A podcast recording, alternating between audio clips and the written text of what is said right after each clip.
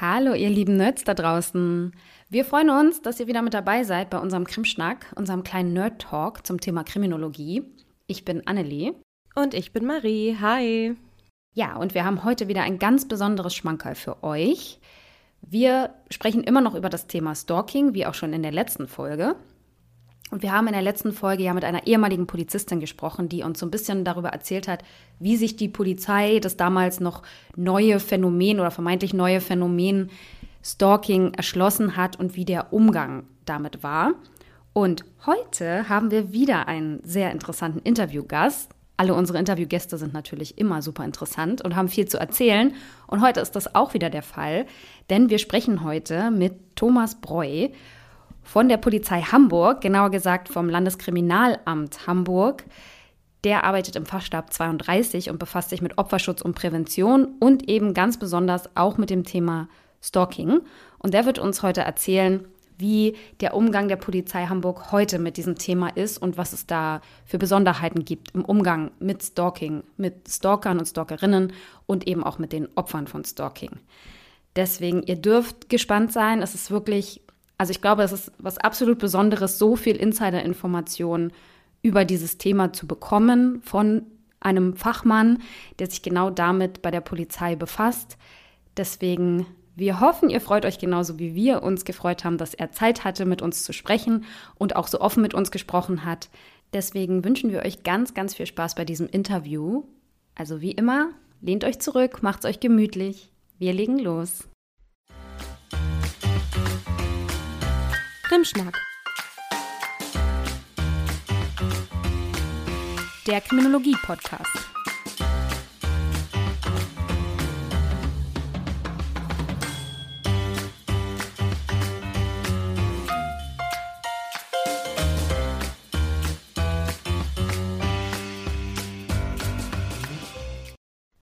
Ja, hi, Thomas Breu. Wir freuen uns sehr, dass du heute die Zeit gefunden hast, dich kurz mit uns zu unterhalten und uns so ein paar Einblicke in deine Arbeit zu geben. Dafür erstmal vielen Dank. Wir haben ja vorab schon ein Interview mit Susanne geführt, äh, einer ehemaligen Kollegin von dir, ehemalige Polizistin, die uns so ein bisschen erzählt hat, wie so der Werdegang war im Deliktsbereich Stalking und vor allem im polizeilichen Umgang mit dem Delikt Stalking. Und umso mehr freuen wir uns natürlich, dass wir dann heute jemanden da haben, der uns darüber erzählen kann, wie das heutzutage ist bei der Polizei Hamburg. Und ja, vielleicht kannst du ja mal damit anfangen, uns ein bisschen was über deinen Job, über eure Dienststelle und über den Umgang der Polizei Hamburg mit diesem Phänomen Stalking zu erzählen. Ich bin quasi an diese Dienststelle gekommen, an der die Susanne zuvor gearbeitet hat, kurz nachdem sie diese Dienststelle verlassen hat. Man kann sagen, dass sie seinerzeit Grundlagenarbeit, Basisarbeit geleistet hat im Bereich polizeiliche Intervention bei Stalking und bei Beziehungsgewalt. Und ich habe dann ja quasi diesen Faden aufgenommen. Ich bin also 2007 an diese Dienststelle gekommen. Seinerzeit waren wir noch nicht an den Fachstab des Landeskriminalamts angegliedert. Jetzt sind wir das sehr wohl. Und das deutet meines Erachtens auch darauf hin, dass das Thema Intervention bei Beziehungsgewalt und Stalking innerhalb der Polizei Hamburg und auch innerhalb des Landeskriminalamts eine sehr hohe Wichtigkeit, eine sehr hohe Relevanz genießt. Wenn man eine Dienststelle direkt am Fachstab des Leiters des Landeskriminalamts anbindet, dann hat das sicherlich auch eine gewisse Signalwirkung. Wir haben zusätzlich noch die Themen allgemeiner polizeilicher Opferschutz und Kriminalprävention in unserem Zuständigkeitsbereich, in unserem Themenportfolio, da gibt es größere Überschneidungen. Die Gesellschaft hatte so vor der Jahrtausendwende begonnen zu sagen, dieser Bereich, der sich innerhalb von familiären, von partnerschaftlichen Beziehungen abspielt, wenn es dort zu Konflikten und zu Gewalt kommt, das gehört nicht mehr in den Privatbereich dieser Menschen, sondern da hat die Gesellschaft das Recht und die Verpflichtung, dort stärker hinzusehen und auch den Beteiligten zu signalisieren, dass niemand Gewalt oder unzumutbare Belästigungen, Nachstellungen ertragen und aushalten muss, sondern dass die Gesellschaft dort auch intervenieren muss. Und das hat natürlich bei den Behörden, die für die Intervention zuständig sind, so insbesondere natürlich auch Polizei, die ja für Gefahrenabwehr zuständig ist, aber auch für Strafverfolgung, die Konsequenz gehabt, dass sie sich inhaltlich und organisatorisch mit diesen neuen gesellschaftlichen Rahmenbedingungen auseinandersetzen musste und sich organisatorisch und inhaltlich auch verändern musste. Die Susanne hat ja diesen Bereich, in dem ich arbeite, zu der Zeit verlassen, als wir bereits die besonders fortgebildeten sogenannten Beziehungsgewalt-Sachbearbeitenden, man sagt hier so schön, installiert haben. Also als wir einfach kriminalpolizeiliche Sachbearbeitende zu Beziehungsgewalt-Sachbearbeitenden fortgebildet haben. Das ist nach wie vor so. Wir haben innerhalb Hamburgs über 80 dieser speziell fortgebildeten Beziehungsgewalt-Sachbearbeitenden die aktuell Dienst machen in der Intervention bei Beziehungsgewalt und Stalking. Die arbeiten nach wie vor im Rahmen des sogenannten Opferwohnortprinzips. Die sind organisiert im LKH 1 und sind örtlich verteilt über acht Kriminalpolizeidienststellen und eine Wasserschutzpolizeidienststelle. Opferwohnortprinzip bedeutet in diesem Zusammenhang, dass man von Anfang an Wert darauf gelegt hat, dass die Dienststelle, die für die Intervention zuständig ist, möglichst nah am Wohnsitz der jeweils gewaltbetroffenen Person auch angebunden ist. Das hat verschiedene Vorteile. Zum einen sind die Wege für die gewaltbetroffenen Personen dann zu der Behörde nicht so weit. Und andererseits kann man, wenn es darum geht, ein Eskalationsrisiko zu bewerten und entsprechende täter- und opferbezogene Maßnahmen zu planen und durchzuführen, sind die Wege dann letztendlich zu den gewaltbetroffenen Personen, wo ja die Schutzmaßnahmen am wichtigsten sind, dann auch nicht so weit. Wir hatten seinerzeit im Landeskriminalamt Hamburg auch eine wissenschaftliche Studie selbst durchgeführt zur Prävalenz, also zum Vorkommen von Beziehungsgewalt und Stalking in Hamburg, damit wir wissen, womit haben wir es überhaupt zu tun und wie kann unsere Intervention dann optimalerweise aussehen. Es kam auch zu der Zeit zu den Erkenntnissen einer Projektgruppe des Arbeitskreises 2 der Innenministerkonferenz, die geforscht hat und auch Maßnahmenempfehlungen abgegeben hat zur Frage der Verhinderung von Gewalteskalation in Paarbeziehungen bis hin zu Tötungsdelikten. Abgeleitet aus dieser Studie, die Erkenntnisse sind letztendlich dann Folge auch in unser Interventionskonzept eingeflossen und auch in unsere Aus- und Fortbildungsmaßnahmen diese Beziehungsgewalt-Sachbearbeitende mittlerweile fortgebildet im Rahmen eines siebentägigen Fortbildungsmoduls. Das ist schon bemerkenswert. Eine Fortbildungsveranstaltung, die sieben Tage umfasst. Man muss sich ja vergegenwärtigen, dass die Sachbearbeitenden für diesen Zeitraum auch die Arbeit an ihrer Dienststelle nicht machen können und dass sie diesen Dienststellen dann auch für diesen, für diesen Zeitraum fehlen. Aber wir haben das Gefühl, dass bei der Intervention von Beziehungsgewalt und Stalking so viele Inhalte wichtig sind, dass es diese, diese sieben Tage einfach braucht. Und wir haben auch diese Fortbildungsveranstaltung deutlich verändert, äh, pädagogisch und auch im didaktischen Bereich. In vergangenen Zeiten sind ja diese Fortbildungsveranstaltungen häufig dadurch gekennzeichnet gewesen, dass sich Dozenten abgewechselt haben und dann vor der Lehrgruppe oder vor der Studiengruppe standen und im Rahmen von Vorträgen und PowerPoint-Präsentationen immer so diesen Frontalunterricht gemacht haben dem man dann spätestens nach zwei, drei Stunden vielleicht schon gar nicht mehr so richtig folgen konnte. Und am Ende der Woche war man vollends erschlagen, möglicherweise von dem ganzen Input, der einen erreicht hat. Mittlerweile ist es so, dass wir anhand von sehr lebensnahen, ganz konkreten Fällen arbeiten. Die Kolleginnen und Kollegen müssen also tatsächlich sich überlegen, anhand eines ganz konkreten Falls, welche Maßnahmen treffe ich, wie baue ich die Akte auf, wie bewerte ich das Eskalationsrisiko, wie schütze ich die von Gewalt betroffene Person am effektivsten? Wie gelingt es mir, diese Person ins Hilfesystem zu bekommen? Und wie schaffe ich es, diesen Gewaltkreislauf effektiv zu durchbrechen? Und was muss ich im weiteren Verlauf machen? Ist der Sachverhalt für mich eigentlich erledigt, mental, wenn ich die Akte an die Staatsanwaltschaft abgebe? Oder habe ich es nach wie vor mit der Verantwortung zu tun, weil es sich ja an einem dynamischen Prozess handelt, dass sich eine fortlaufende Bewertung machen muss, auch wenn die Strafakte vielleicht schon bei der Justiz ist. Man hört an diesen Details schon, dass die Tätigkeit eines Beziehungsgewalt-Sachbearbeitenden oder einer Beziehungsgewalt-Sachbearbeitenden von einer hohen Verantwortung und Sachkompetenz geprägt ist. Und wir hatten das Gefühl, dass wir den Kolleginnen und Kollegen neben dieser detailreichen und umfangreichen Aus- und Fortbildung noch eine weitere Hilfe an die Hand geben müssen. So dann haben ein Handbuch Beziehungsgewalt zu entwickeln, das ist eine Sammlung von Informationen und Handlungsempfehlungen für die Intervention bei häuslicher Gewalt und Stalking, die im Prinzip dem gesamten Hamburger Polizeivollzug zur Verfügung steht. also nicht nur für Beziehungsgewalt-Sachbearbeitende gedacht ist, sondern im Prinzip für alle, also auch für den Schutzmann am Wachtresen, der eine Anzeige entgegennimmt, oder für die Kolleginnen und Kollegen aus den Wachdienstgruppen, die zu Einsätzen von häuslicher Gewalt gerufen werden. Jeder dieser Kolleginnen und Kollegen soll die Möglichkeit haben, sich zur Phänomenologie von Stalking und von Beziehungsgewalt ein Grundwissen zu erarbeiten, angefangen von psychologischen Besonderheiten, vom Verständnis für den Gewaltkreislauf, für ambivalentes Opferverhalten bis hin zu effektiven Interventionsmaßnahmen.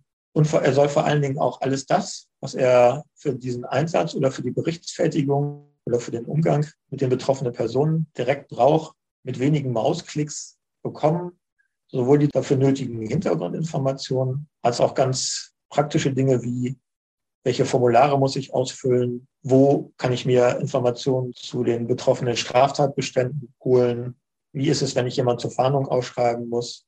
Ähm, alle diese Informationen sind in dieser Handlungsempfehlung zusammengefasst.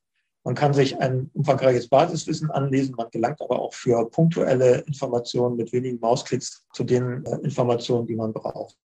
Dieses Handbuch Beziehungsgewalt enthält natürlich auch ein umfangreiches Kapitel Stalking. Das Handbuch ist leider nur online basiert. Das ist kein klassisches Handbuch, sondern es ist letztendlich, man kann, hat darauf Zugriff von jedem Polizeirechner aus. Es wird von uns ständig überarbeitet. Man kann sich vorstellen, die Vielzahl von Links, die verändern sich. Es gibt äh, laufend rechtliche und organisatorische Neuerungen. Das heißt, so eine Handlungsempfehlung für den Polizeivollzug ist auch nur sinnvoll und nützlich, wenn wir ständig auf einem neuen Stand sind. Das ist sehr herausfordernd, da geben wir uns sehr viel Mühe. Und wir sind sehr dankbar für die, für die Anregungen, die wir für dieses Handbuch aus, auch aus dem Polizeivollzug bekommen.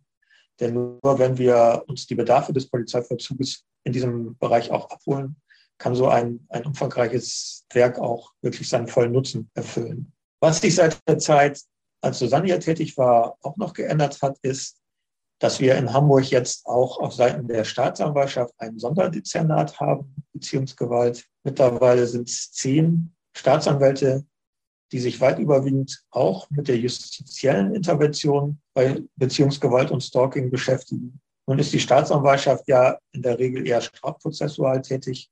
Aber wir haben mit diesen Sonderdezernenten einen sehr guten, einen sehr regelmäßigen fachlichen Austausch. Das ist auch keine Einbahnstraße, sondern wir geben der Justiz die Informationen, die für sie nötig sind, zu den Hintergründen der Dynamik bei Sachverhalten von Beziehungsgewalt und Stalking. Und die Justiz lässt uns im Gegenzug ihre Anforderungen zukommen, die sie hat für die jeweilige Bearbeitung der Ermittlungsvorgänge.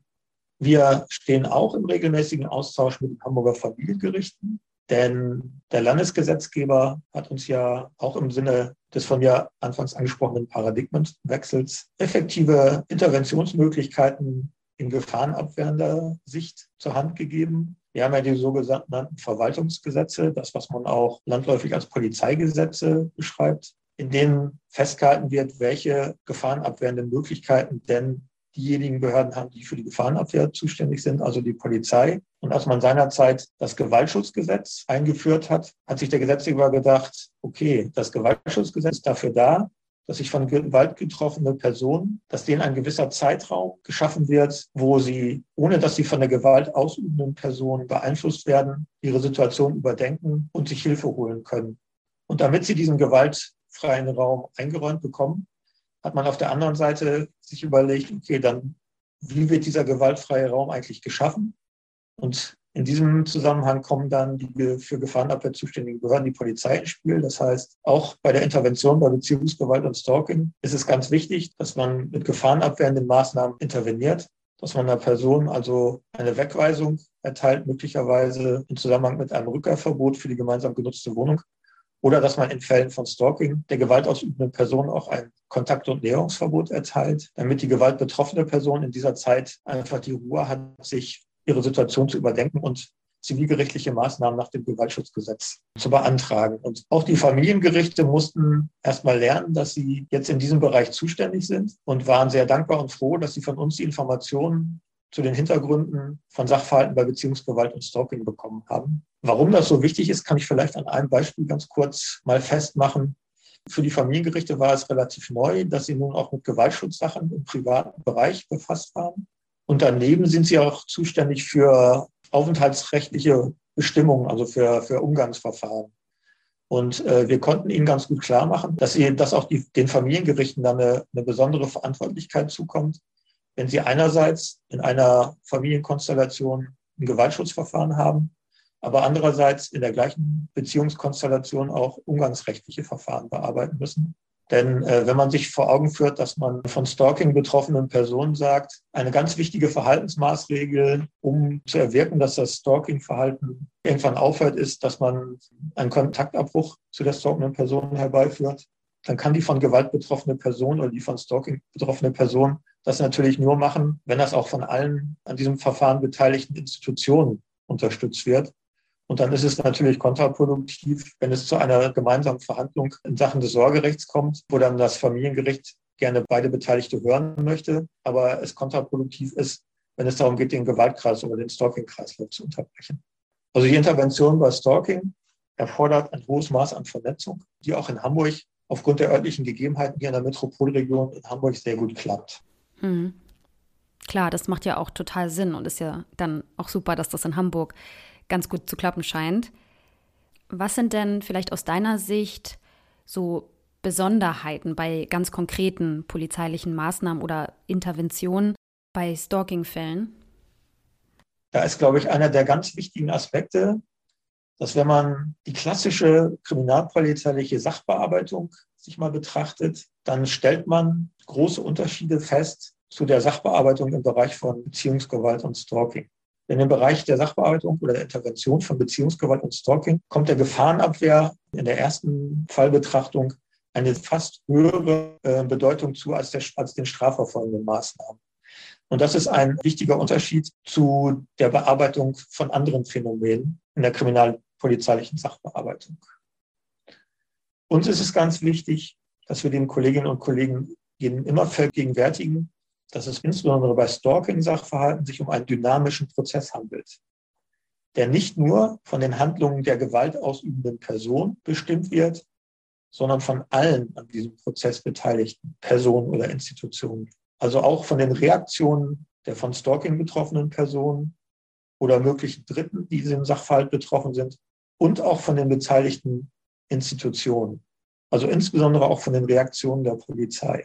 Ganz einfaches Beispiel wenn ein Sachverhalt von Stalking angezeigt wird bei der Polizei, dann hat es sich bewährt aufgrund vieler wissenschaftlicher Erkenntnisse und auch der Erkenntnisse anderer Länderpolizeien, dass man möglichst zeitnah eine sogenannte Gefährderansprache bei der stalkenden Person durchführt. Um hier einfach zu verdeutlichen, die Ermittlungsbehörden gucken jetzt ganz genau drauf auf diesen Sachverhalt und lassen es nicht zu, dass die gewaltbetroffene Person weiter Gewalt erfährt und werden ganz konsequent auch die entsprechenden Maßnahmen gegen die gewaltausübende Person einleiten durchführen. Und eine solche Gefährderansprache hat in den weit überwiegenden Fällen auch eine positive Wirkung in Hinsicht auf den weiteren Stalking-Verlauf. Das heißt, viele stalkende Personen, die sich häufig gar nicht bewusst sind, dass sie hier was Verbotenes machen oder dass sie die eine Person schädigen, werden dadurch tatsächlich zu einer Verhaltensänderung beeinflusst. Aber es ist nicht in allen Fällen so. Es kann auch Fälle geben, in der die gewaltausübende Person durch das Einschreiten einer Behörde ihr Verhalten noch verstärkt.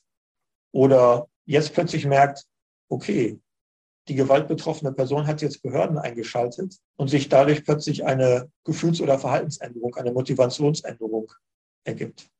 Das heißt, es ist uns ganz wichtig, dass wir den Kolleginnen und Kollegen auch Hintergrundinformationen und vor allen Dingen eine Struktur für die Durchführung und die, für die Bewertung von Gefährderansprachen zur Verfügung stellen.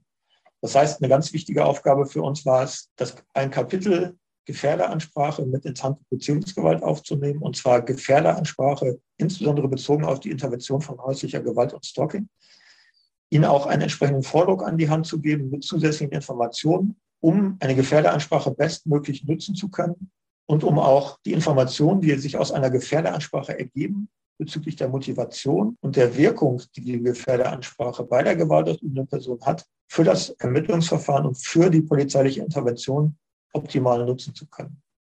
Wichtig ist auch, das ist, glaube ich, bei Sachverhalten von Stalking ja eine der Hauptverantwortlichkeiten, dass man sich jeden Sachverhalt genau anguckt im Hinblick auf das dem Sachverhalt innewohnende Eskalationspotenzial. Die weit überwiegenden Fälle von Stalking verlaufen, ohne dass es Gewalt gegen die von Stalking betroffene Person ausgeübt wird.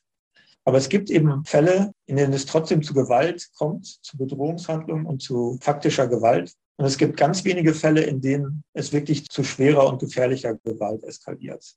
Und unsere wichtigste Aufgabe ist es tatsächlich zu versuchen, diese Fälle zu identifizieren, in denen eben Eskalationspotenzial vorhanden ist. Das heißt, alle die Erkenntnisse, die wir uns erarbeitet haben über unsere eigene Studie, über den Austausch mit anderen Länderpolizeien, über den Austausch mit unserer Abteilung für wissenschaftliche Entwicklung und Forschung und auch aus den Erkenntnissen des Arbeitskreises zu der Innenministerkonferenz war es, dass wir in dem Bereich Risikoeinschätzung unsere Verantwortlichkeit erkennen und das letztendlich in unsere Interventionskonzept mit Stalking integrieren. Wichtig ist, dass man früh und offensiv gegen stalkende Personen vorgeht, dass man großen Wert auf die persönliche Einschätzung der von Stalking betroffenen Person legt, weil die eben die stalkende Person am besten kennt dass man sie ausführlich anhört. Das hat einerseits den Vorteil, dass die von Stalking betroffenen Personen das Gefühl haben, ernst genommen zu werden, dass man ihnen auch weiterführende Hilfe anbieten kann, dass man ihnen wichtige Tipps und Hinweise, wichtige Verhaltenstipps geben kann, die in ihrer Summe die Wahrscheinlichkeit erhöhen, dass das Stalking-Verhalten nachlässt und hoffentlich irgendwann ganz aufhört, dass man eine individuelle Sicherheitsplanung mit ihnen durchführen kann aber gerade auch, damit man sie nach dem fragen kann, was glaubst du eigentlich, wie tickt die stalkende Person? Welche Gefahr geht von ihr wirklich aus? Wie ernst sind seine Drohungen, die er ausspricht, wenn er denn welche ausspricht? Um das dann in die Überlegungen mit einzubeziehen, welche täter- und opferbezogenen Maßnahmen sind hier wichtig. Und erst wenn man die Eskalationsrisiken wirklich bewertet hat, kann man darauf auch dann sein Interventionskonzept wirklich abstimmen. Mhm. Und was ist, wenn ich als zuständige Polizistin oder als zuständiger Polizist mir dann unsicher bin, was das Eskalations- oder das Gewaltpotenzial in dem konkreten Fall angeht? Dann hat man, haben wir Gott sei Dank hier in Hamburg die Möglichkeit, dass wir uns schnell und unkonventionell an Fachdienststellen wenden können, die uns da unterstützen.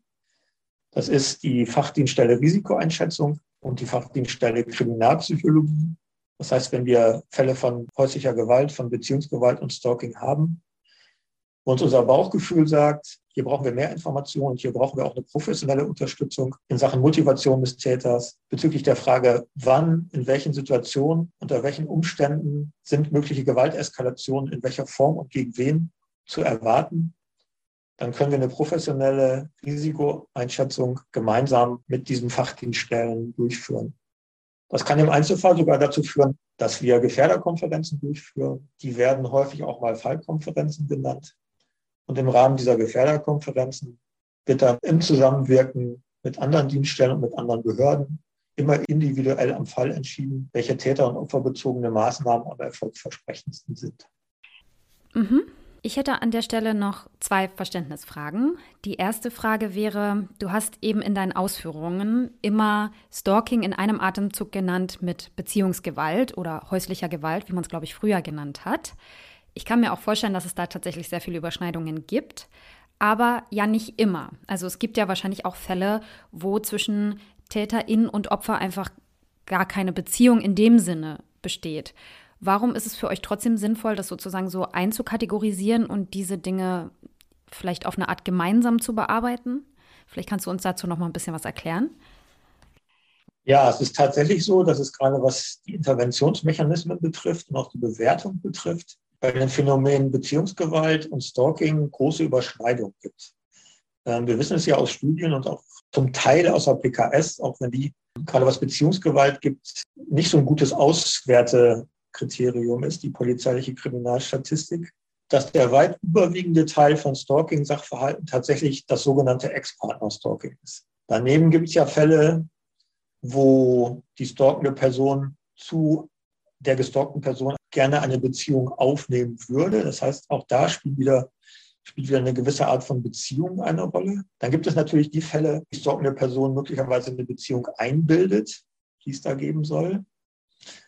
Es gibt ja auch Stalking-Sachverhalte, wo es noch keine intime Beziehung zwischen den Personen betrifft, sondern eher eine professionelle, also eine berufliche Und es gibt natürlich Fälle, die in diesen Beziehungsbereich nicht mit hineinfallen. Es gibt ja auch den Sonderfall des sogenannten prominenten Stalkings. Aber wir haben uns seinerzeit gesagt, auch vor dem Hintergrund, dass wir in Hamburg ja Fälle hatten, die tatsächlich zu Gewalttaten eskaliert waren im Bereich von Stalking-Delikten, dass es uns wichtig sind, aufgrund der Überschneidung im Bereich der Intervention, der Wirksamkeit von Interventionsmaßnahmen und auch der rechtlichen Möglichkeiten, dass wir Stalking insgesamt im Bereich der Beziehungssachbearbeitung äh, organisatorisch und inhaltlich mit anbinden.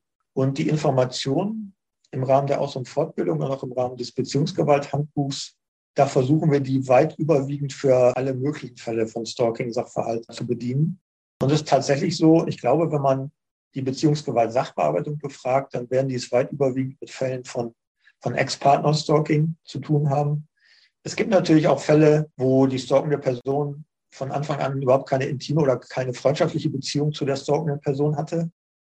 Man spricht ja in dem Zusammenhang möglicherweise auch von sogenannten Beeinträchtigungsvorstellungen, die die stalkende Person hat. Manchmal haben die auch richtige Wahnvorstellungen. Es gibt auch in vielen Bereichen einfach Grenzfälle zu anderen Phänomenen, zu Mobbing-Sachverhalten oder zu Nachbarschaftsstreitigkeiten. Viele Lebenssachverhalte können unter Nachstellung summiert werden und treffen auch gesetzliche Regelungen, sind dann aber letztendlich nicht wirklich Stalking-Verhalten. Also es gibt viele Lebenssachverhalte, wo auch die von Gewalt betroffene Person sagt, äh, jemand stellt mir nach. Aber letztendlich ist es nicht wirklich Stalking im klassischen Sinne. Und äh, im LK1 selbst wird dann jeweils entschieden, ähm, ist es ein Fall, wo es aus unserer Sicht Sinn macht, den im Bereich der Intervention bei Beziehungsgewalt und Stalking zu bearbeiten oder kann er auch in einem anderen Bereich bearbeitet werden? Gerade wenn sich herausstellt, dass es sich um Nachbarschaftsstreitigkeiten handelt, dann macht es wenig Sinn, dass er im Bereich der Beziehungsgewalt bearbeitet wird. Ja, aber im Prinzip, dadurch, dass wir einen hohen Anteil von Ex-Partner-Stalking haben, und das ist gerade bei Ex-Partner-Stalking, wo es ja wo es ja eine Trennung gegeben hat und eine Trennungssituation als sich immer ein Risikoindikator ist, ist es wichtig, dass wir gerade diese äh, Sachverhalte auch im Bereich der Intervention bei Beziehungsgewalt ansiedeln, weil die Kolleginnen und Kollegen eben speziell fortgebildet sind und gerade auch was das, die Bewertung von Eskalationspotenzial von frisch getrennten Beziehungen angeht, besonders sensibel und verantwortungsbewusst sind. Mhm, verstehe. Dann die zweite Frage wäre, du sprichst ganz häufig von der von Gewalt betroffenen Person, also das Opfer des Stalking-Verhaltens. Wenn du von Gewalt sprichst, was genau ist damit gemeint? Also ist damit tatsächlich nur die reine physische Gewalt gemeint oder meinst du damit sozusagen auch eine psychische Gewalt mit? Oder wie genau definiert ihr Gewalt in diesem Kontext? Das ist eine gute Frage.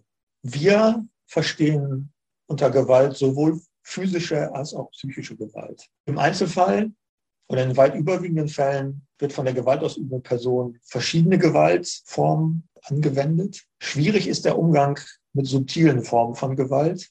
Es gibt ja auch so kontrollierendes Verhalten schon in bestehenden Beziehungen, dass die gewaltausübende Person eifersüchtig ist, beispielsweise das Smartphone der gewaltbetroffenen Person kontrolliert, kontrolliert, mit wem sich die gewaltbetroffene Person austauscht, sich trifft. Es gibt strukturelle Gewalt, es gibt psychische Gewalt, indem man eine Person eben spüren lässt, dass man, dass man sie nicht wertschätzt, dass man sie als minderwertig betrachtet, dass man sie unterdrückt. Häufig ist festzustellen, dass es da so ein Gewaltkreislauf und auch ein Steigerungspotenzial gibt bei diesen Formen von Gewalt. Aber es ist eben häufig festzustellen, dass unterschiedliche Formen von Gewalt angewendet werden. Und gerade bei Beziehungsgewalt und auch bei Ex-Partner-Stalking ist eben häufig auch diese psychische Variante äh, nicht zu unterschätzen, weil gerade diese psychische Gewalt bei den gewaltbetroffenen Personen auch hohes Maß an Betroffenheit und Einsamkeit und Krankheit, so richtig pathologischer Krankheit bewirken kann. Das ist ein Hintergrundwissen, das wir bei unserer Intervention berücksichtigen. Es ist aber aufgrund der, der Gesetzeslage nicht leicht, diese Form von psychischer, struktureller Gewalt auch wirklich strafprozessual oder der gewaltausübenden Person wirklich vorwerfbar, ja, für eine, für einen Ermittlungsakt oder für ein Strafverfahren wirklich vorwerfbar nachzuweisen. Denn man kann die Handlung der gewaltausübenden Person wunderbar dokumentieren.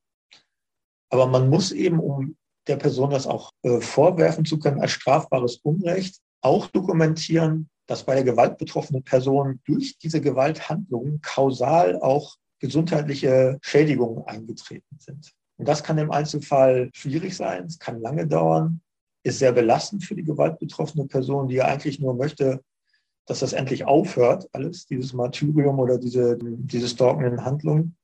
Man ist da auf die, auf die Mitarbeit der gewaltbetroffenen Person angewiesen, die ja ab und zu auch eben nicht mitarbeitet, so wie man sich wünscht. Und auch die Neufassung des Paragraph 280 berücksichtigt, glaube ich, so wie ich sie bewerte, diese psychische Gewaltkomponente noch nicht wirklich ausreichend, weil sie immer noch physische Handlungen bevorzugt in den Fokus stellt.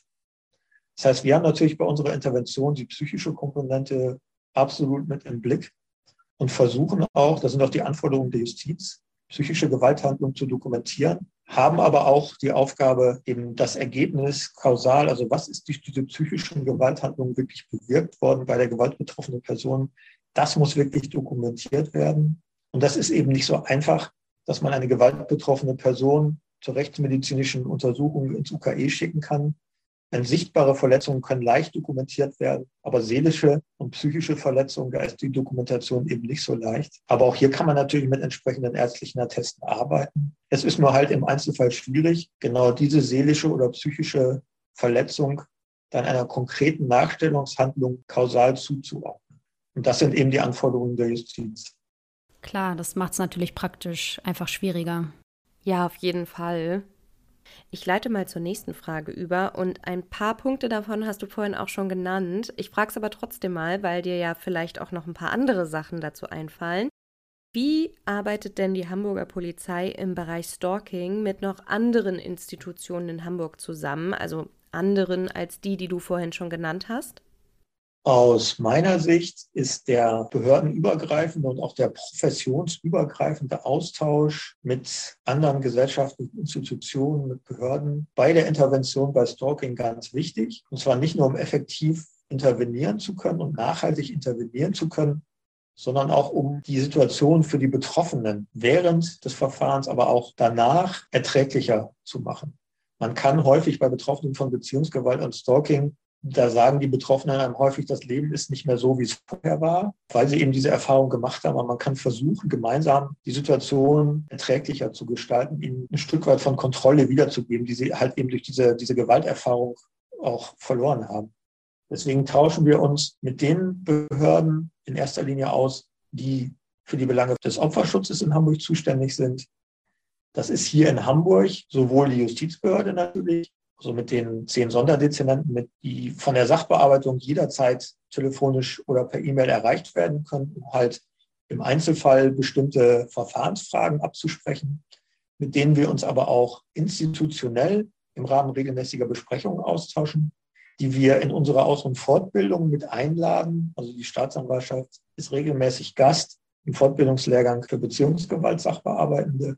Wir tauschen uns aus mit den Familiengerichten, die ja zuständig sind für den Erlass von Schutzanordnungen nach dem Gewaltschutzgesetz und auch von Wohnungszuweisungen. Wir tauschen uns insbesondere aber auch aus mit der Sozialbehörde in Hamburg, weil anders als in vielen anderen Bundesländern hat hier die Sozialbehörde ja den Auftrag, den Opferschutz für Betroffene von Straftaten insofern zu organisieren, als dass sie zuständig ist für Opferhilfeeinrichtungen und Beratungsstellen für das Vorhalten ausreichender und qualifizierter Beratungsstellen, insbesondere auch für die Betroffenen von Beziehungsgewalt und Stalking.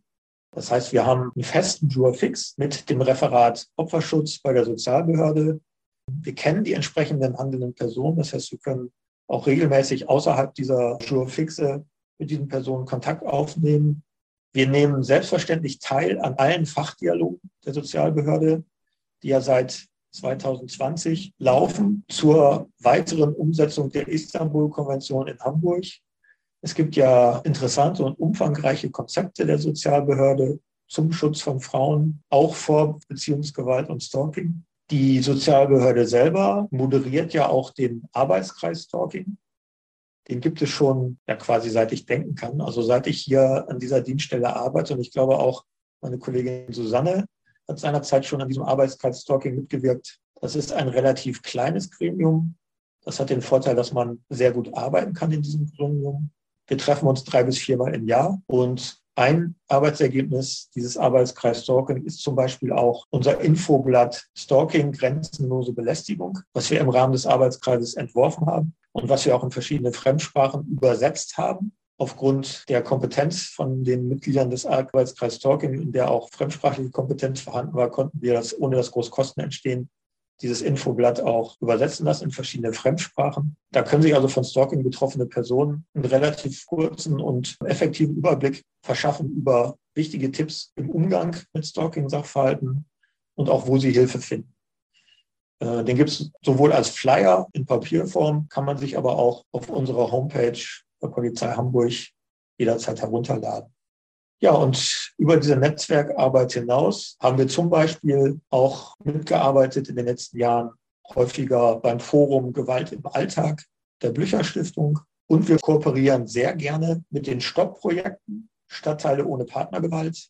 Das sind Projekte, die in den einzelnen Quartieren Vernetzungsstrukturen schaffen, um einfach auch den Menschen, die von Gewalt betroffen sind, in jedweder Form, insbesondere aber auch von Beziehungsgewalt und Stalking, einfach zu zeigen, an wen können Sie sich wenden im Quartier oder auch dritten Personen Zeugen, einfach zu signalisieren, hier, ihr seid nicht alleine, ihr könnt euch an uns wenden, die Situation mit uns besprechen.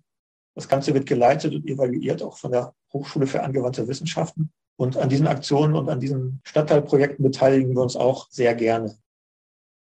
Ja, wow. Also das klingt ja echt nach einer sehr umfangreichen und intensiven Netzwerkarbeit, die ihr da betreibt. Vielleicht noch eine ganz kurze Nachfrage an der Stelle. Arbeitet ihr dann auch direkt mit irgendwie zivilgesellschaftlichen Organisationen, Opferschutzorganisationen, NGOs zusammen, sodass ihr da irgendwie auch einen kurzen Draht zu denen habt und da auch irgendwie euch ganz direkt austauscht oder läuft das eher über diese Netzwerkarbeit, also über diese Arbeitskreise und so weiter? Ja, sowohl als auch. Wir sind ja nicht nur im Arbeitskreis Stalking vertreten, sondern es gibt ja behördenübergreifend für die Belange von gewaltbetroffenen Personen diverse runde Tische und Arbeitskreise hier in Hamburg. Insofern sind wir wirklich froh, dass die Metropolregion Hamburg es bewirkt, in verschiedenen Bereichen wirklich für viele Betroffene wirklich sehr, sehr gute und spezialisierte und ausdifferenzierte Fachberatungs- und Unterstützungsmöglichkeiten haben. Zu denen haben wir im Rahmen der vielen Arbeitskreise und runden Tische Kontakte. Aber selbstverständlich ergeben sich auch persönliche Kontakte und Ansprechpersonen. Wir haben hier verschiedene Opferhilfeeinrichtungen und Beratungsstellen, die sich auf die Beratung von Stalking betroffenen Personen spezialisiert haben. Und natürlich sind wir insbesondere mit denen im fachlichen Austausch. Das geht so weit, dass wir mit denen sogar gemeinsame Projekte machen, wie zum Beispiel mit der Beratungsstelle Patchwork, die ja mal zeitweise den Betroffenen auch angeboten hat, dass sie ihre Smartphone auf sogenannte Spyware hin untersuchen kann. Und die Tatsache, dass wir hier neben der Verantwortlichkeit für Intervention bei Stalking und Beziehungsgewalt auch für den allgemeinen polizeilichen Opferschutz zuständig sind, hat für uns den zusätzlichen Effekt, dass wir auch mit vielen anderen Opferhilfe- und Beratungsstellen sehr gut vernetzt sind. Wir haben ja auch zumindest bis vor die Pandemiezeiten regelmäßig den Opferschutztag der Polizei organisiert. Der war im Prinzip eine Infoveranstaltung für die Auszubildenden der Polizei an der Akademie, aber auch letztendlich für jeden anderen Polizeibeamten, für jede andere Polizeibeamtin auch um diese einfach mit dem Opferhilfenetzwerk Hamburg in Kontakt zu bringen. Erfunden hat diesen Opferschutztag mal ein ehemaliger Studierender an der AK. Der arbeitet jetzt als bürgernaher Beamter im besonderen Fußstreifendienst. Und der hat sich als Studierender an der AK überlegt, es wäre doch schön, Informationen, die wir über Opferhilfeeinrichtungen und Beratungsstellen bekommen, nicht nur theoretisch zu lernen, sondern auch mit den Akteuren direkt sich mal auszutauschen. Und daraus ist entstanden der Opferschutztag der Polizei, bei dem die Studierenden und auch die Polizeischüler einen halben oder einen ganzen Tag lang die Möglichkeit hatten, in den Räumlichkeiten der Akademie am Campus Alsterdorf mit den Akteuren der Opferhilfeeinrichtungen und Beratungsstellen sich auszutauschen. Das ging so weit, dass die Studierenden und auch die Schülerinnen und Schüler mit ihren Smartphones oder mit Diktiergeräten losgezogen sind, weil sie halt im Rahmen der Projektarbeit die Aufträge hatten, bestimmte Opferhilfeeinrichtungen zu bestimmten Phänomenen zu interviewen und dann ähm, ihre, ihre Arbeitsergebnisse vor ihrer Studiengruppe oder ihrer Lehrgruppe dann nochmal wieder zu präsentieren. Daneben haben wir Workshops organisiert, Vorträge und wir haben die Rückmeldung bekommen, dass gerade dieses praktische Kennenlernen der Akteure untereinander, Berührungsängste, Hemmschwellen abbaut, auch ein Wissen einfach vermittelt über die, über die Aufgaben des jeweils anderen und auch die Grenzen der Tätigkeiten des jeweils anderen. Und dass das eine, von den, gerade von den Auszubildenden sehr geschätzt wird, einfach mal zu erfahren, an wen kann ich denn, wenn ich jetzt mit Betroffenen von Gewalt zu tun habe, an wen kann ich denn diese Betroffenen jetzt wirklich guten Gewissens weiterleiten? Und andererseits auch über den Opferhilfe- und Beratungsstellen, die ja parteiisch für die Belange von den gewaltbetroffenen Personen arbeiten, um denen auch mal zu zeigen, wie tickt die Polizei, was sind das für Menschen, die bei der Polizei arbeiten, welche Besonderheiten bestehen beim polizeilichen Arbeiten. Wir haben ja durchaus einen ganz anderen Auftrag. Opferhilfe-Beratungsstellen haben im Prinzip nur die Befindlichkeit und das Schicksal von ihnen zu beratenden und zu betreuenden Person im Auge. Und die Polizei muss halt versuchen, den Sachverhalt aufzuklären und muss halt im Rahmen der Sachverhaltsaufklärung auch manchmal Maßnahmen treffen, die nicht im Sinne des Opfers sind oder die vom Opfer auch nicht verstanden werden oder negativ bewertet werden. Zum Beispiel Nachfragen, halt äh, Widersprüche aufzuklären. Im Rahmen dieser, dieser bilateralen Kontakt- oder des Opferschutztages kann man wunderbar gegenseitig einfach erklären, worin eigentlich die Aufgaben bestehen und wie man gemeinsam dann im Sinne der, der gewaltbetroffenen Person sich noch weiter austauschen kann. Ja, das klingt ja zumindest so, als würde es da in Hamburg ein ganz gutes Netz geben. Aber wie ist es denn in der Zusammenarbeit mit anderen Bundesländern? Arbeitet ihr da auch regelmäßig zusammen, irgendwie mit anderen Landesbehörden? Oder beschränkt sich das schon sehr auf die Metropolregion Hamburg?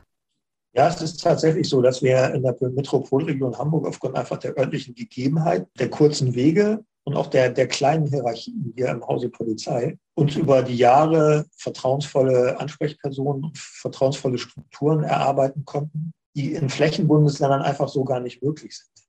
Gleichwohl hört ja die polizeiliche Arbeit nicht an den Landesgrenzen auf. Das heißt, gerade wir hier in Hamburg sind ja quasi umgeben von Niedersachsen, von Schleswig-Holstein, Mecklenburg-Vorpommern ist auch nicht weit. Und natürlich wohnen viele Menschen, die in Hamburg arbeiten, in benachbarten Bundesländern. Und auch die Gewalt und auch gerade Stalking-Sachverhalte machen ja sowieso nicht vor Ländergrenzen halt. Deswegen gibt es natürlich eine länderübergreifende Zusammenarbeit, sowohl in der täglichen Arbeit, in der, in der Intervention, da muss man sich austauschen mit den jeweils benachbarten Dienststellen in Schleswig-Holstein oder Niedersachsen, weil polizeiliche Maßnahmen, die hier getroffen werden, sind ja auch woanders gelten sollen. Aber es ist auch wichtig, dass man sich zu Grundsatzfragen, zu rechtlichen Neuerungen, zu neuen Entwicklungen austauscht und das möglichst mit vielen anderen Länderpolizeien, mit dem Bundeskriminalamt und auch mit der Bundespolizei. Und da gibt es ein sehr gut funktionierendes Netzwerk. Wir haben ja auch die Kommission Polizeiliche Kriminalprävention, KPK. Es gibt ein sehr großes Präventionsportal, ProPK, Projekt Kriminalpolizeiliche Kriminalprävention der Länder und des Bundes mit der sehr empfehlenswerten Website www.polizei-beratung.de, die wir gerade im Zusammenwirken mit anderen Länderpolizeien neu aufgesetzt, neu aufgebaut haben. Präventionsinformationen, Informationen für Opfer, für Betroffene von Straftaten auch von Beziehungsgewalt und Stalking, wo sich Betroffene, aber auch Polizeibeamte oder andere mit der Intervention befasste Dritte Informationen holen können, die für ihre tägliche Arbeit oder die für, den, für die Intervention oder den Umgang mit den Sachverhalten wichtig sind. Ab und an gibt es Fachtagungen zu verschiedenen Themen. Das war natürlich auch vor den pandemiebedingten Beschränkungen häufiger. Jetzt hat man ja gelernt, dass diese Fachtagungen auch wunderbar online stattfinden können. Es gibt, den, es gibt jedes Jahr den Deutschen Präventionstag und polizeilicher Opferschutz ist ja auch eine Schnittmenge, eine Teilmenge von Prävention. Das heißt, wir sind ja auch mit Prävention befasst und diese Präventionsnetzwerke, die kann man auch hervorragend nutzen für die Intervention bei Beziehungsgewalt und Stalking. Ich hatte ja bereits die Opferschutztage der Polizei angesprochen. Wir hatten ja auch mal einen Opferschutztag der Polizei unter dem Spezialthema Stalking. Und zu diesem Opferschutztag haben wir den bekannten Forscher Dr. Jens Hoffmann als Gastdozent zu diesem Opferschutztag auch eingeladen. Das heißt, Teilnahme von uns an verschiedenen Fachtagungen sind möglich und erwünscht. Und dadurch, dass man jetzt gelernt hat, dass man sowas auch digital stattfinden lassen kann, entfallen Reise- und Übernachtungskosten. Aber analoge Treffen face-to-face -face sind natürlich schöner. Weil gerade bei diesen Pausengesprächen oder bei den Gesprächen dann abends im privaten Rahmen ergeben sich doch noch häufiger mal wertvolle private Kontakte, die man dann auch später nutzen kann. Ja, das stimmt. Das haben Annelie und ich bei Fachtagungen auch schon festgestellt. Dass, ja, das ist einfach wirklich netter. Wir haben uns ansonsten noch die Frage gestellt, inwieweit Überlegungen zur Täterpsychologie in diese Fachkonzepte, die ihr da entwickelt, mit einfließen. Ich will es mal so sagen, psychologische Überlegungen insgesamt fließen natürlich in ein Interventionskonzept mit ein, vor allem auch bezogen auf psychologische Hintergründe von Stalking insgesamt als Phänomen. Wir hatten ja bereits erläutert, dass es sich bei Stalking um dynamisches Geschehen handelt was ja nicht nur von der gestalkenden Person maßgeblich mitbestimmt wird, sondern auch von den Reaktionen der anderen betroffenen Personen. Deswegen ist psychologisches Basiswissen, ohne dass man das wirklich jetzt wissenschaftlich ja, zu weit auf die Spitze treibt, ist natürlich wichtig. Bei Stalking ist es für meine Kolleginnen und Kollegen ganz wichtig zu wissen, wie tickt die stalkende Person, mit, denen ich es, mit der ich es jetzt in diesem Sachverhalt genau zu tun habe, weil darauf richte ich meine täter- und opferbezogene Maßnahmen aus. Dazu ist natürlich wichtig, Hintergrundinformationen zu haben zur Motivation von stalkenden Personen insgesamt. Welche Motivationen können diesem Stalking-Handeln zugrunde liegen? Welche Gefühle bringt die stalkende Person der gestalkten Person entgegen? Ne? Wenn wir auf Ex-Partner-Stalking gucken, dann sind das häufig ja noch grundsätzlich positive Gefühle. Also die stalkende Person versucht ja häufig noch, die Beziehung wieder aufzunehmen oder die Beziehung wieder zurückzugewinnen, die Gefühle wieder zurückzugewinnen. Aber die Gefühlslage kann sich natürlich auch ändern ins Negative, weil die stalkende Person irgendwann merkt, ja, die Trennung ist endgültig.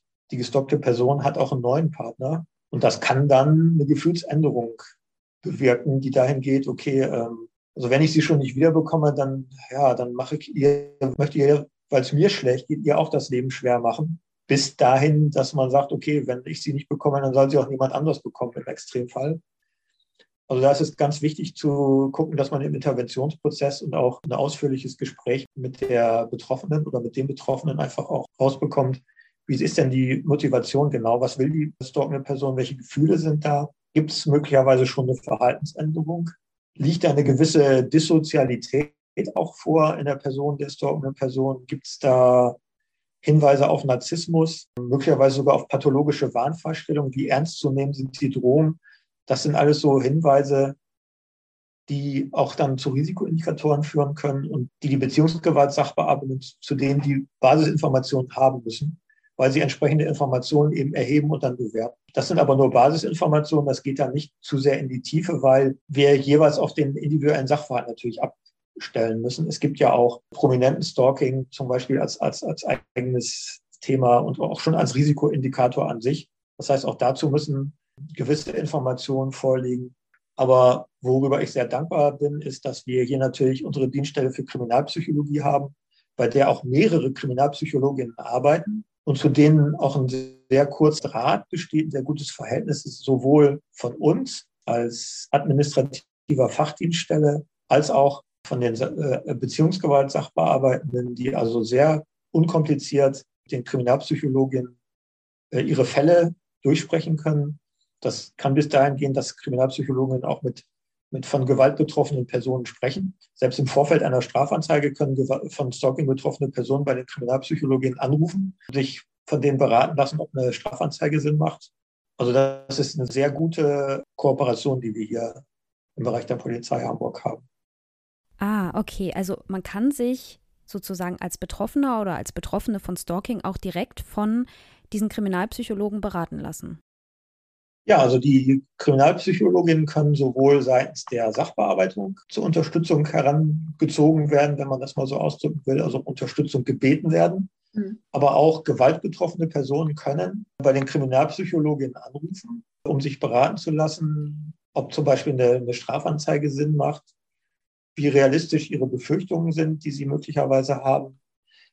Das hat den großen Vorteil, dass die Kriminalpsychologin eben Psychologin sind, keine Polizeibeamtin und deswegen auch nicht dem Legalitätsprinzip unterliegen.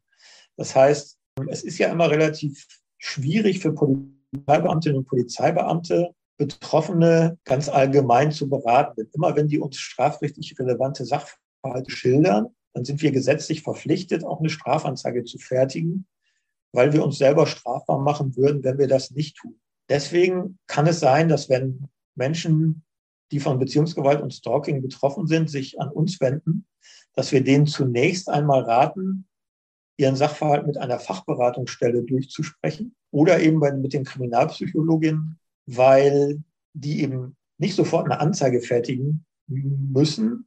Und häufig wollen die von Gewalt Betroffenen ja auch doch gar nicht unbedingt eine Strafanzeige.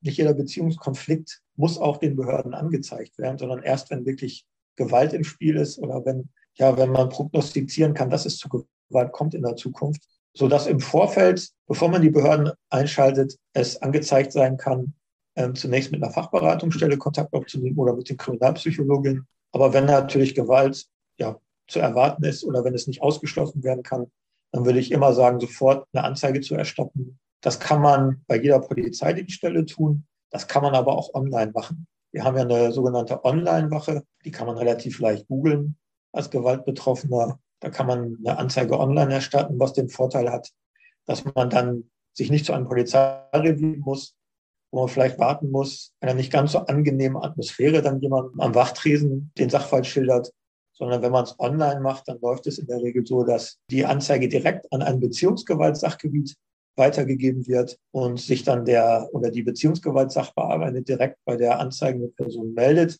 um ein weiteres ausführliches Gespräch zu vereinbaren. Die gewaltbetroffene Person ist dann ja in der Regel auch immer Zeuge oder Zeugin, ein sogenannter Opferzeuge oder eine Opferzeugin und wird dann nochmal ganz ausführlich zu ihren Wahrnehmungen auch befragt. Ja, das mit der Online-Wache ist auf jeden Fall nochmal ein sehr guter Hinweis. Das nimmt vielleicht auch so ein bisschen die Hürde am Anfang. Wir werden auf jeden Fall auch alle Links zu dem, was wir hier heute besprechen, in unsere Shownotes tun. Also da könnt ihr die auf jeden Fall auch nachlesen. Aber habe ich das richtig verstanden, dass diese Beziehungsgewalt-SachbearbeiterInnen, dass die an jedem PK in Hamburg sitzen? Das wäre sehr schön. Das war auch vor der letzten Polizeireform noch so, dass die an mhm. allen Polizeikommissariaten saßen, wenn ich mich richtig erinnere. Mittlerweile ist es so, dass sie nicht mehr an allen Polizeirevieren arbeiten, weil nicht mehr an allen Polizeikommissariaten einfach LKA-Dienststellen örtlich sind. Aber sie sind an acht Polizeikommissariaten über Hamburg verteilt, arbeiten Beziehungsgewaltsachbearbeitende. Wir haben auch Beziehungsgewaltsachbearbeitende, die beim Kriminaldauerdienst arbeiten.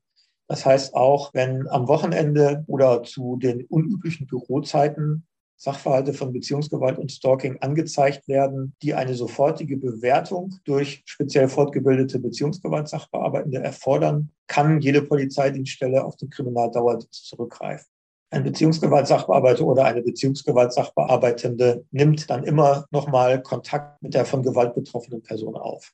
Ja, die Beziehungsgewaltsachbearbeitenden über die haben wir jetzt eine ganze Menge gehört. Und ich finde auch, das, was du erzählst, darüber, wie sie geschult werden, wie sie sensibilisiert werden, wie sie ganz explizit mit diesem Themenkomplex umgehen, das klingt alles sehr nachvollziehbar.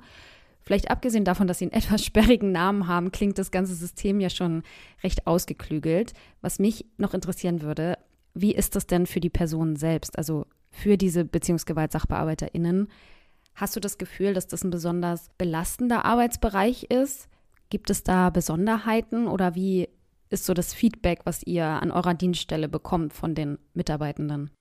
Also ich glaube, dass die polizeiliche Intervention bei Beziehungsgewalt und Stalking, wie ich es ja bereits anfangs erläutert hatte, sich doch sehr unterscheidet von der klassischen oder von dem klassischen polizeilichen Umgang mit anderen Kriminalitätsphänomenen. Wir hatten ja bereits im Verlauf unseres Podcasts hier gelernt, dass gerade bei der Intervention von Beziehungsgewalt und Stalking der Gefahrenabwehr und auch der Bewertung von Eskalationspotenzial eine sehr hohe Bedeutung zukommt. Und das ist eben bei, bei diesen dynamischen Verläufen anders als bei zum Beispiel bei einem Fahrraddiebstahl oder bei einem Betrug mittels Internet, mittels eBay oder auch bei einem Wohnungseinbruchsdiebstahl. Bei diesen Bereichen trifft die Polizei ihre strafprozessualen Maßnahmen, ermittelt einen Tatverdächtigen und schließt die Ermittlungsakte ab und gibt diese Ermittlungsakte dann an die Justiz. Die Intervention bei Beziehungsgewalt und Stalking verläuft teilweise auch so, hat aber eben den zusätzlichen Teil dieses engen Kontakts mit den gewaltbetroffenen Personen, mit dieser individuellen Maßnahmenplanung, dieser individuellen Sicherheitsplanung auch im Einzelfall und auch mit dieser ständigen Bewertung und Neubewertung und Fortschreibung dieses dynamischen Verlaufs. Und genau das macht nach meiner Erfahrung die polizeiliche Intervention auch durchaus belastender für die Kolleginnen und Kollegen, die damit befasst sind. Denn Sachverhalte, die für die gestalkte Person belastend, können es auch für die sachbearbeitende Person sein. Gerade durch diesen engen Kontakt, die sich zwischen, dem, zwischen der Sachbearbeitung und der gewaltbetroffenen Person ergibt. Die den Stalking-Sachverhalten eigene Dynamik kann sich belastend auswirken. Zum Beispiel in der Hinsicht, dass man sich abends, wenn man Feierabend macht, die Frage stellt, was finde ich wohl morgen auf meinem Schreibtisch vor, wenn ich wieder zum Dienst komme? Hat es in dem Sachverhalt wieder neue Stalking-Handlungen gegeben? Diese ständige Risikobewertung bedingt natürlich eine hohe persönliche Verantwortung der jeweiligen Sachbearbeitenden. Das heißt, wenn die am Freitagnachmittag in ihr wohlverdientes Wochenende starten, wenn die sich regelmäßig fragen, habe ich auch wirklich alles getan, damit es am Wochenende nicht zu Gewalteskalation kommt. Dazu gibt es Sachverhalte, mit denen der Umgang sowohl für die gewaltbetroffene Person als auch für die Beziehungsgewaltsachbearbeitung sehr problematisch und schwierig sind. Denn es kann sich im Einzelfall mal auch bei den stalkenden Personen um psychisch kranke Personen handeln, gegen die man rechtlich nur sehr, sehr schwer vorgehen kann, gegen die man rechtlich kaum eine Möglichkeit hat die möglicherweise schon Amtsvormund haben oder wo es den Behörden sehr schwer fällt, eine Eigen- oder Fremdgefährdung zu prognostizieren, sodass man wirksame Maßnahmen gegen die treffen kann, die aber ein hohes Maß und eine hohe Motivation zeigen, vielleicht nicht nur eine Person zu stalken und zu belästigen, sondern verschiedene Personen. Also solche Sachverhalte gibt es vereinzelt auch. Die sind für die gestalkten und belästigten Personen wahnsinnig belastend und können es natürlich für die Sachbearbeitung auch sein, weil natürlich die gewaltbetroffene Person irgendwann das Gefühl hat, niemand kann mir wirklich helfen, auch die Polizei nicht. Und das natürlich der Polizei gegenüber auch, auch äußert. Und auch mit, mit, so einer, mit so einer Hilflosigkeit auf Seiten der gewaltbetroffenen Person und auch Hilflosigkeit möglicherweise aufgrund mangelnder Möglichkeiten auf Seiten der Behörden, auch damit sieht sich natürlich die Sachbearbeitung konfrontiert. Dafür gibt es natürlich Lösungen und auch darüber haben wir uns Gedanken gemacht. Also das Wichtigste ist, dass sich eine sachbearbeitende Person, also eine Beziehungsgewaltsachbearbeiterin, dann in ihrem Kollegenkreis auch der Unterstützung sicher sein kann. Das bedeutet natürlich eine hohe Verantwortung auch für den jeweiligen Dienstvorgesetzten. Das heißt, die sogenannten Sachgebietsleitenden in den Beziehungsgewaltsachgebieten haben die wichtige Aufgabe im Rahmen der Personalführung auch darauf zu achten, dass ihre Kolleginnen und Kollegen nicht übermäßig belastet sind, dass sie die Belastung teilen können und dass sie auch die Verantwortung teilen. Da gibt es ein sehr gutes System im Rahmen der sogenannten Zuschreibung der Sachverhalte und auch im Rahmen des jeweiligen Austauschs über die Sachverhalte. Das ist der erste wichtige Schritt. Zusätzlich haben wir die Möglichkeit geschaffen der Supervision für Beziehungsgewalt-Sachbearbeitende. Wir wissen, dass es Polizeibeamte in bestimmten Tätigkeitsbereichen, wie zum Beispiel die Polizeibeamte, die sich mit unbekannten Toten befassen müssen, die ja bei Mord und Totschlag, aber auch bei sexualisierter Gewalt, dass die hohes Bedürfnis haben für Maßnahmen wie zum Beispiel Supervision. Aber das betrifft eben auch Beziehungsgewaltsachbearbeitende. Insbesondere wenn es sich um sehr junge Kolleginnen und Kollegen handelt. Aber das kann auch gefestigte, lebensältere Personen betreffen. Also die Möglichkeit zur Supervision bei der Personalabteilung. Dort gibt es noch einen anderen psychologischen Dienst der Polizei. Das ist eben nicht die Kriminalpsychologie, sondern der eigene psychologische Dienst der Polizei, an die man sich wenden kann, immer bei mentalen, psychischen Problemen, aber auch für eine regelhafte Supervision. Mhm. Annelie und ich haben ja in der Vergangenheit schon mal zwei Episoden zu Femiziden aufgenommen und wir sind dabei auch darauf gestoßen, dass es also Stalking geht ja vielen Femizidfällen auch voraus, sozusagen. Und da hat man immer wieder festgestellt, dass die Polizei zwar Platzverweise und Rückkehrverbote und Näherungsverbote und so weiter erwirkt hat mit der Justiz, aber dass sich die Täter da häufig nicht dran gehalten haben und dass dann nicht nur die Opfer am Ende hilflos waren, sondern, wie du ja auch gerade gesagt hast, die Polizei eben auch unter Umständen Würdest du dir da an mancher Stelle wünschen, dass die Polizei mehr Handhabe hat, um die Opfer vor Stalking zu schützen? Oder hat die Polizei schon genug und es geht eben manchmal irgendwie auch schief? Oder was würdest du dazu sagen? Also der Bereich äh, effektive Risikoeinschätzung, effektive Gefahrenabwehr und effektiver Schutz vor Intimiziden, vor Tötungsdelikten oder versuchten Tötungsdelikten in Intimbeziehungen oder Partnerbeziehungen. Das ist ein sehr wichtiges und auch ein sehr, sehr umfangreiches und großes Thema, was wahrscheinlich einen eigenen Podcast zur Gänze und zur Genüge ausführen könnte. Innerhalb der Behördenlandschaft in Hamburg oder bei der Politik ist auch, sag ich mal, die Begrifflichkeit Femizid offiziell noch nicht ganz angekommen. Nichtsdestotrotz weiß ich natürlich, was damit gemeint ist. Wir wissen ja auch, deswegen machen wir auch diese Intervention bei Beziehungsgewalt so, wie wir sie machen, dass es eine der wichtigsten Aufgaben eben ist, Gewalteskalation zu verhindern, die eben bis hin in ganz wenigen Einzelfällen bis hin zu versuchten oder vollendeten Tötungsdelikten eskalieren kann oder gehen kann. Wobei die Zahl der, der Tötungsdelikte in Hamburg über die Jahre, soweit ich weiß, relativ konstant geblieben ist. Wir haben keinen Anstieg von eskalierter Gewalt. Wir hatten zum Beispiel auch, soweit mir bekannt ist, im Rahmen der Lockdown-Phasen zwar einen leichten Anstieg von Beziehungsgewalt, aber eben keinen Anstieg von, von eskalierter Gewalt. Zu der Frage, den Behörden zur Verfügung stehenden Eingriffsmaßnahmen, glaube ich, dass wir ein sehr gutes Instrumentarium haben mittlerweile. Und gerade die gefahrenabwehrenden Maßnahmen, für die ja der Landesgesetzgeber zuständig ist, Deswegen hat ja auch jede Länderpolizei da möglicherweise im Detail andere Maßnahmen. Da hat der Landesgesetzgeber in den letzten Jahren viel nachgebessert. Wir haben also eine effektive Möglichkeit der sogenannten Wohnungswegweisung, Wohnungsverweis inklusive Rückkehrverbot für zehn Tage. Ich glaube, in Schleswig-Holstein sind es sogar 14 Tage. Daran sieht man so die kleinen Unterschiede. Das heißt, wenn es innerhalb eines Haushalts zu Gewalt kommt und man prognostiziert, dass auch in Zukunft zu Gewalt kommt, dann kann man den Aggressor oder, oder die gewaltausübende Person sehr einfach verweisen und ein Rückkehrverbot erteilen, was man im Übrigen auch kontrollieren kann und auch kontrolliert. Also gerade im Rahmen unserer guten Kommunikation mit den gewaltbetroffenen Personen. Ich weiß, dass Beziehungsgewalt-Sachgebiete sofort, nachdem sie von dem Sachverhalt Kenntnis bekommen haben, sofort fernmündlich oder persönlich mit der gewaltbetroffenen Person Kontakt aufnehmen und dann auch fragen, hält er sich an die Wegweisung oder ist er wieder da? Oder im Zweifel auch persönlich nochmal wieder hinfahren, wenn befürchtet werden muss, dass die betroffene Person eben nicht frei reden kann oder wenn die gewalttätige Person schon im Rahmen des Polizeieinsatzes Anlass zu der Prognose gegeben hat, dass er sich eben nicht dran hält, dann kann man diese gefahrenabwehrende Maßnahmen wie eine Wegweisung, wie eine Wohnungsverweisung, wie das Rückkehrverbot oder auch ein Kontakt- und Näherungsverbot, die kann man durch effektive polizeiliche weitere Maßnahmen durchaus auch effektiv und nachhaltig weiter durchsetzen. Also wenn er nach wie vor sie mit, mit SMS oder Messenger-Nachrichten stalkt, dann kann man ihm sein Smartphone wegnehmen. Das geht, weil es ein Tatmittel ist und das tut richtig weh. So, ne? Wer heutzutage ohne Smartphone ist man analog, ist man, ja, wird das, wird die Teilhabe am Leben relativ schwierig. Aber auch eine Person, die sich nicht an ein Rückkehrverbot hält, kann mit einfacher körperlicher Gewalt dazu gebracht werden, dass sie sich dran hält. Und wenn sie es wiederholt macht, kann sie in Polizeigewahrsam genommen werden. Und dieser Polizeigewahrsam kann auch durch eine Richtervorführung längerfristig dann angelegt sein.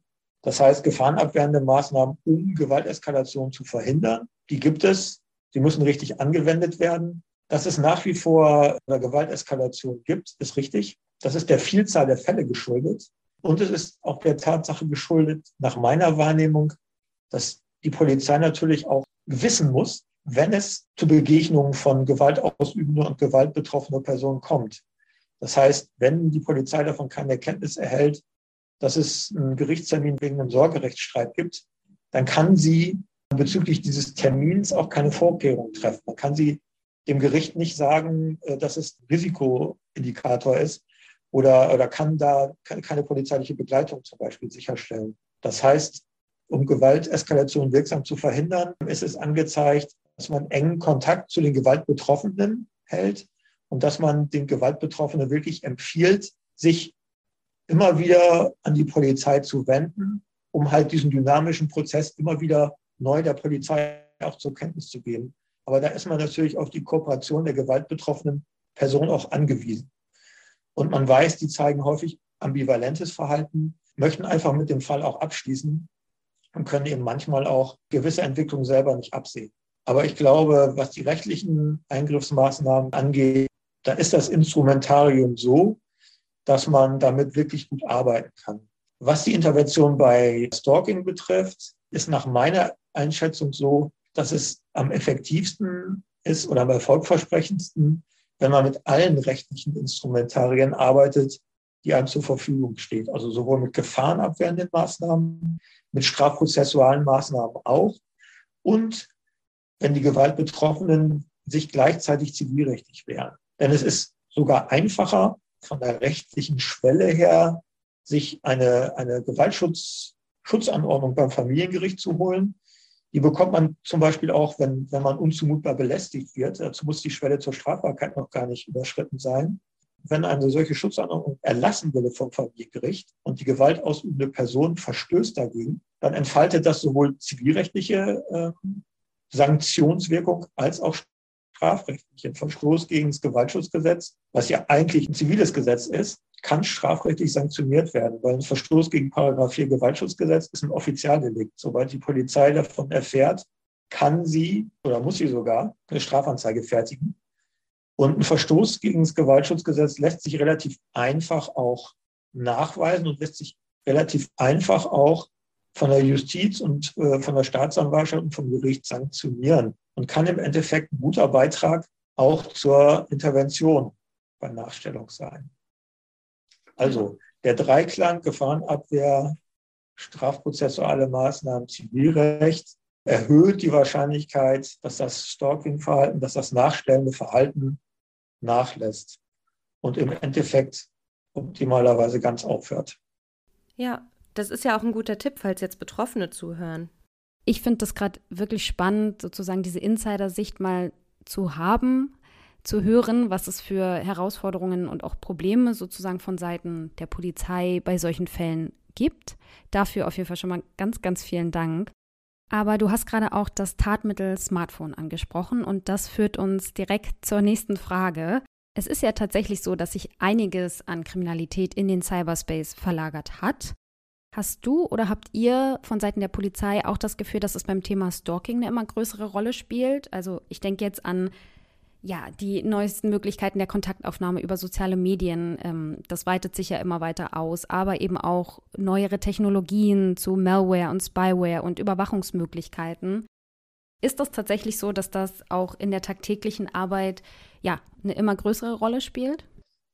Natürlich alleine die Tatsache, dass sich große Anteile des menschlichen Lebens in den Online-Bereich verlagern, sage ich jetzt mal so, beim einen mehr, beim anderen weniger, findet natürlich auch im, im Online-Bereich mehr unerwünschtes Verhalten oder, oder sogenanntes abweichendes Verhalten statt. Wobei man sagen muss, menschliche Beziehungen bleiben natürlich auch äh, weit überwiegend analog, was man jetzt so sagen will. Es ist richtig, dass sich natürlich auch die Handlungen von stalkenden Personen es ist der Natur der Sache geschuldet, dass die vermehrt auch online stattfinden, beziehungsweise dass sich die stalkenden Personen digitaler Hilfsmittel bedienen. Das will ich mal so sagen. Insofern entwickelt sich ja auch gerade das Verständnis von dem Begriff sogenannter digitaler Gewalt. Der Begriff ist gerade dabei, sich ähnlich durchzusetzen wie der Begriff Femizid. Ja, Im Prinzip gibt es noch gar keine Legaldefinition dafür. Deswegen ist es auch relativ schwierig. Digitale Gewalt kann viele Phänomene betreffen eben auch Stalking-Handlungen oder Nachstellungshandlungen. Und der Gesetzgeber hat ja jetzt gerade reagiert, indem er zum 1.10.2021 den Paragraph 238 StGB Nachstellung nochmal ganz deutlich reformiert hat. Der Gesetzgeber hat ja, was diesen Straftatbestand angeht, sowieso ein laufendes Monitoring durchgeführt und hat eben festgestellt, dass die Schutzwirkung, die diese Norm entfalten soll, dass sie die eben nicht entfaltet hat weil es sehr viele Strafanzeigen gab, aber es eben zu sehr wenig Verurteilung kam im Verhältnis zu diesen Strafanzeigen. Dann gibt es ja seit 2007, 2017 ist dann das erste Mal überarbeitet worden, jetzt nochmal. Und viele Tatbegehungsweisen, die vorher auch schon strafbar waren, die aber eben unter den Auffangtatbestand sonstige Straftaten gefallen sind, die werden jetzt eben in diesem Paragraph 238 StGB ganz konkret benannt, auch als strafwürdiges Unrecht im Zusammenhang mit Nachstellungen. Zum Beispiel das Phänomen von Revenge Porn oder das Phänomen von Doxing oder das Phänomen von sogenannter Stalkerware oder Spyware, die auf Smartphones von, von Stalking betroffenen Personen installiert werden oder sich dort befinden, um diese Person zu kontrollieren. Ähm, alles das war natürlich vorher auch schon strafbar, aber jetzt hat der Gesetzgeber erkannt oder ist der Meinung, dass er es im Zusammenhang gerade mit Nachstellung auch nochmal deutlich definieren muss und auch als strafwürdiges Unrecht, möglicherweise auch mit höherer Strafandrohung als besonders schwerer Fall der Nachstellung, halt in eine Gesetzesnorm überführen muss. Das zeigt ja schon, dass der Begriff digitale Gewalt und auch das Stalking unter Zuhilfenahme digitaler Hilfsmittel und auch im Online-Bereich eine hohe Bedeutung hat. Der weit überwiegende Teil von Sachverhalten sind aber nach meiner Wahrnehmung Sachverhalte, in denen sowohl analog Stalking-Handlungen stattfinden, also ja, einfach ansprechen im persönlichen Bereich, das Passen oder das Versuchen, Begegnungen herbeizuführen oder das Anrufen oder das Kontaktieren über Messenger-Dienste. Aber vieles verlagert sich halt eben auch in den Online-Bereich, sodass es für unsere Beziehungsgewaltsachbearbeitenden normale Praxis ist, dass sie die eben diese Stalking-Handlungen, dass die eben nicht nur im analogen Bereich, also normalen zwischenmenschlichen Bereich stattfinden, sondern eben auch im Online-Bereich. Aber Fälle, die sich wirklich nur in diesem, ja, sag ich mal, etwas undurchsichtigen Cyberbereich stattfinden, die nur dort stattfinden, sind relativ selten. Die gibt es natürlich auch. Aber aufgrund der Tatsache, dass sich die weit überwiegenden Fälle von Stalking im Ex-Partner-Stalking sind, hat man eben auch dann noch diesen klassischen, ja, analogen Bereich. Also es sind sogenannte Mischformen, mit denen wir es da zu tun haben, wenn man das so sagen will. Ja, und damit sind wir auch am Ende unseres Fragenkatalogs.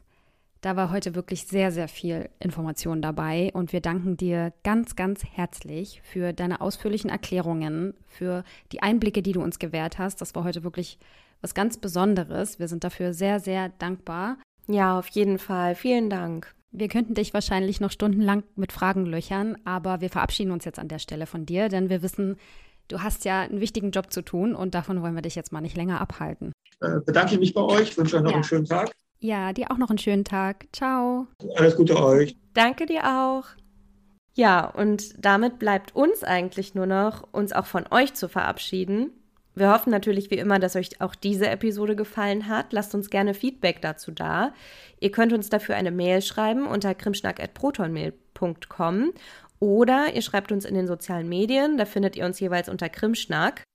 Und falls ihr euch weitergehend über unsere heutigen Themen informieren wollt oder vielleicht auch Hilfe in Anspruch nehmen wollt, schaut mal in die Show Notes. Da stehen die Links auch nochmal drin, die Tommy vorhin angesprochen hat. Und in den Show Notes stehen diesmal außerdem auch ein paar Erklärungen zur Abkürzung mit drin, die wir hier heute verwendet haben. Ja, schaut gerne mal auch in unserem Show Note Glossar vorbei.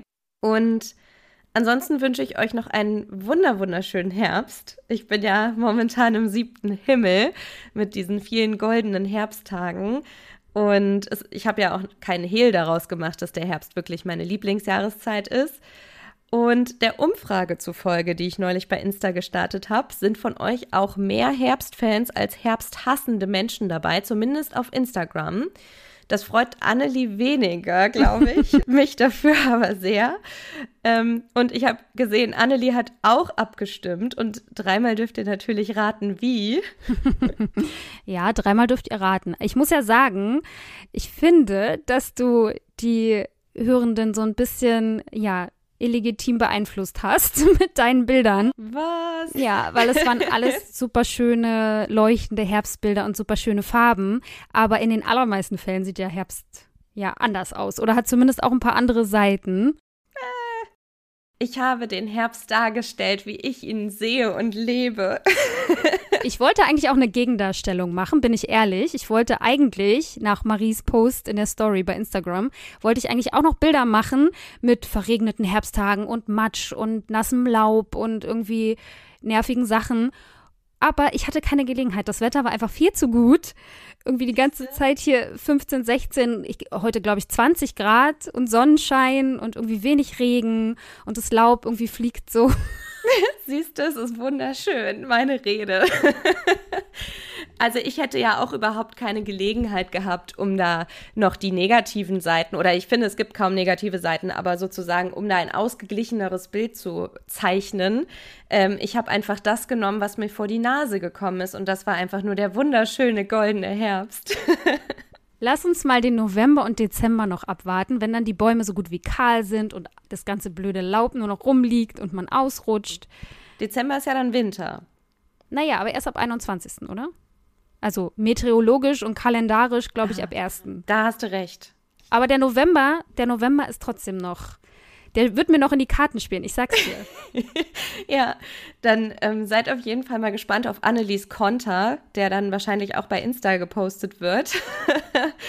Aber ich würde sagen, weil die Episode jetzt schon so lang war, verabschieden wir uns jetzt von euch und wir hören uns wieder in einem Monat.